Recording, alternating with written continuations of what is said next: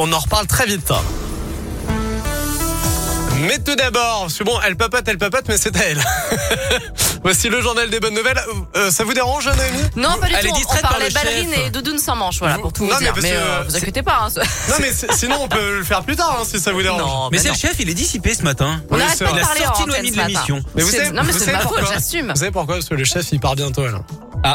Dans, dans quel jour il est en qu'il est bientôt en vacances, le chef. Dans quel jour il est en congé Donc écoutez bien Scoop matin la semaine prochaine. ça. Ça. sera un faux. Ça sera un safari la semaine prochaine. Il a, le, Matin. il a le sourire narquois du mec qui est bientôt en congé. Hein. Mais qui, Exactement. mais qui va continuer à nous écouter.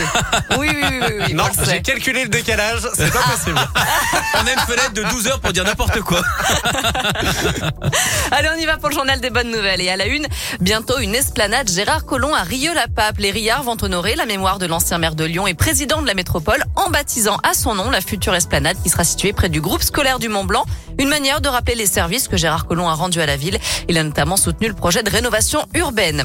Direction la Savoie, présent où les coiffeurs sont invités à récupérer les cheveux coupés de leurs clients. La Chambre des métiers et de l'artisanat a lancé une opération qui vise à transformer ces déchets capillaires en paillage pour l'agriculture ou bien en boudin de dépollution des océans, d'après France 3. En deux semaines, une centaine de kilos de cheveux ont déjà été collectés et seront ensuite traités par l'entreprise Capillium à Clermont-Ferrand avant d'être recyclés.